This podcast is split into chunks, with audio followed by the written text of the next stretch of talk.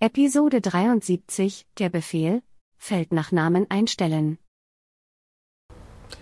Hallo und herzlich willkommen zu einer neuen Folge 5 Minuten Claris FileMaker.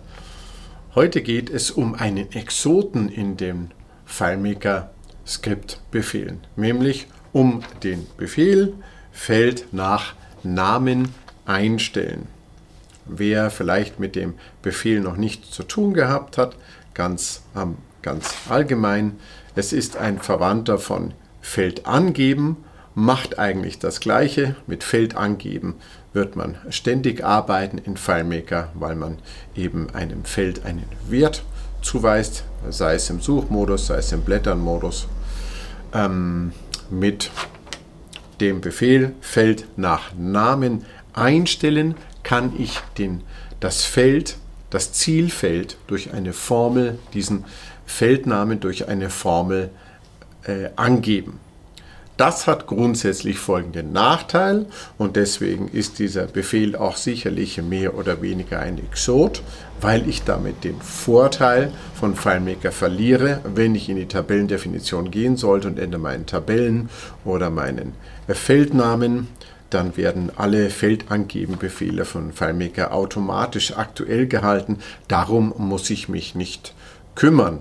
Da ist man sehr verwöhnt, das fällt einem gar nicht auf, ist aber eine richtig coole Sache in FileMaker und das bezieht sich auf alle Objekte, wo ich dementsprechend so arbeite. Wenn ich aber die Möglichkeit habe, einen Feldnamen über eine Formel einzugeben, also Feld nach Namen einstellen und dann gebe ich eine Formel ein, dann liegt dieser eingestellte Feldname eben an der Formel, die ich vorgebe.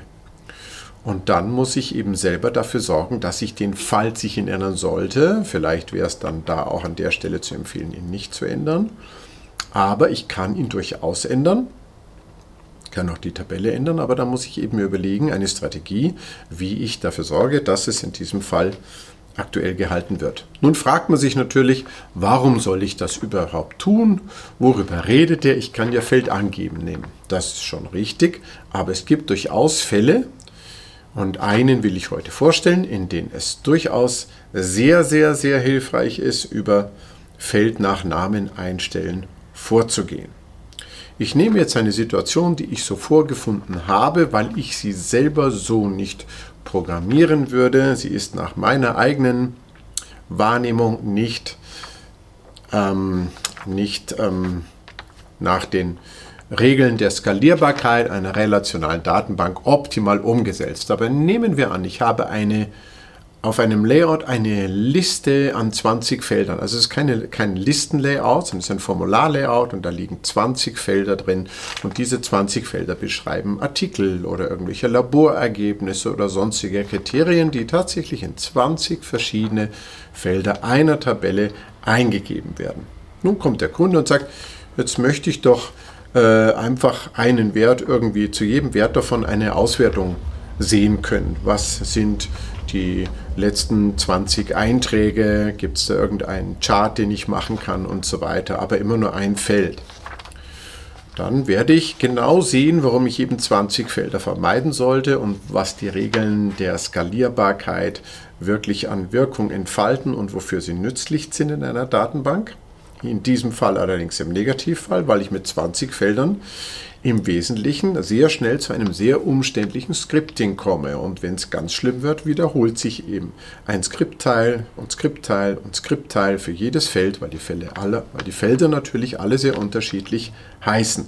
Wenn ich zu jedem Feld einen Button mache und ich möchte für jedes Feld dann einen Chart erzeugen, dann muss ich irgendwo für jedes Feld einen Suchbefehl durchführen und aus diesem diesem gefundenen Feld dann die Werte irgendwo anders einlesen und dann natürlich äh, für alle Felder gemeinsam irgendwo vielleicht auf einem anderen Layout in einem neutral benannten Feld diese Werte dann wieder importieren, einlesen und dann meinen Chart erzeugen. So kann ich natürlich einen Chart erzeugen, eine Auswertung erzeugen für viele Felder. Aber wie kriege ich denn äh, mein Skript dazu, möglichst flexibel die Datensätze äh, für dieses Feld, auf das ich klicke, herauszusuchen, damit ich diese dann weitergeben kann und darauf meinen Chart zu machen.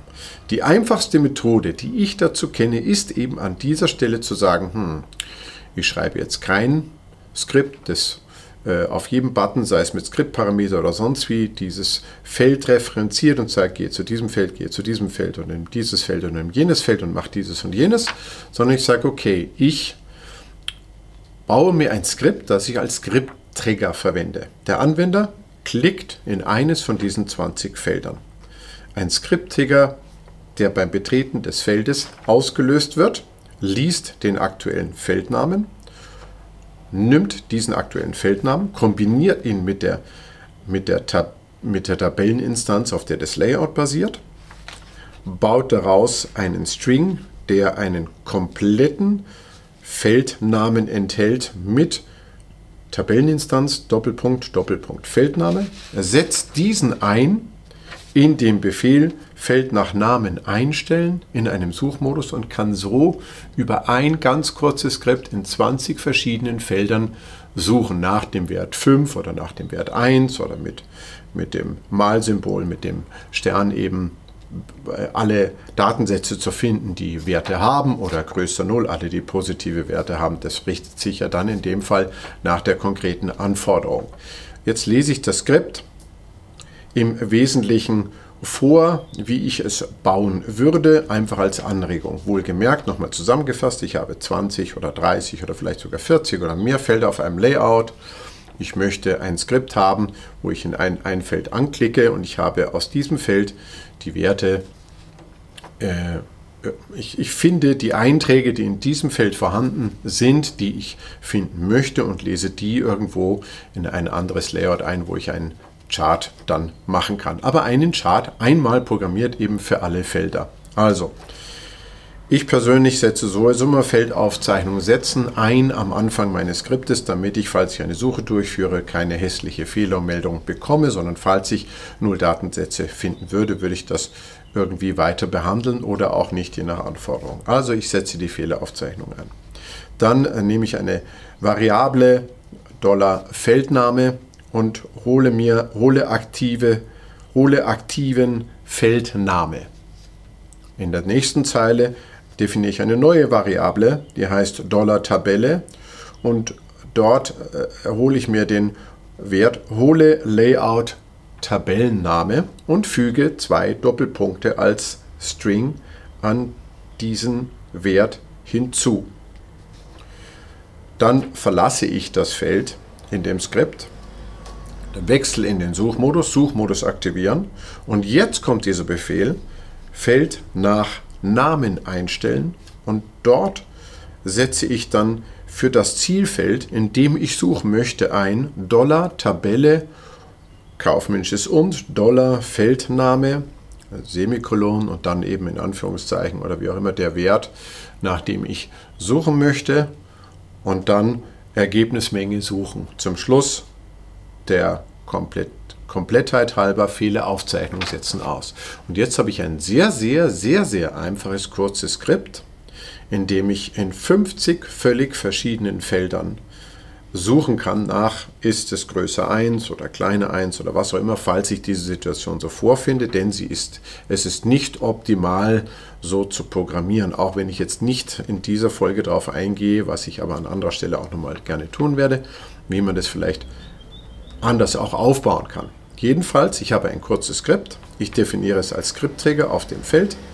Ich lasse das Feld äh, für, ähm, für Zugriff im Blättern-Modus auf. Der Anwender kann hier hineinklicken. Der Skriptträger, der ausgelöst wird beim Betreten des Feldes, holt sich den aktuellen Feldnamen, fügt den Tabellennamen mit Doppelpunkt, Doppelpunkt davor, verlässt das Feld, übergehe zu Feld ohne Anweisung zum Beispiel geht in den Suchmodus und benutzt dann den Feld, äh, benutzt dann den, diesen Befehl Feld nach Namen einstellen und da setze ich dann aus den beiden Dollar-Variablen den lokalen, denen ich die Werte zugewiesen habe, füge ich meinen mit Tabelleninstanz kompletten Feldnamen zusammen und kann dann nach bestimmten Kriterien suchen.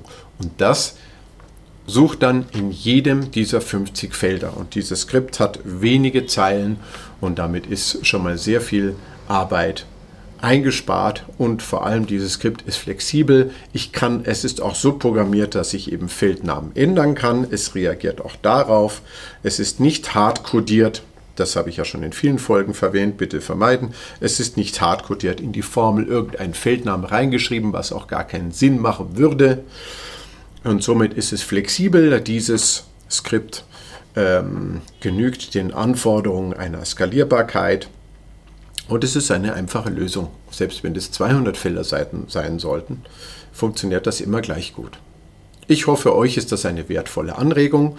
Eben diese gefundenen Datensätze, die man findet, kann man dann über einen weiteren Prozess in einer Schleife in irgendein anderes Feld eine Variable einlesen, auf einem Layout dann ein Charting bauen, das eben ein, ein, einfach Datensätze erzeugt, ganz neutral, egal woher man die Werte eingelesen hat. Und damit hat man einen ganz eleganten Weg gefunden für ganz viele verschiedene Felder, jeweils, was weiß ich, die, die Werte dieses Jahres in einem Chart anzuzeigen, ohne alles äh, äh, in unendlichen Duplikaten an Code äh, zu erzeugen und umständlich und lange zu programmieren.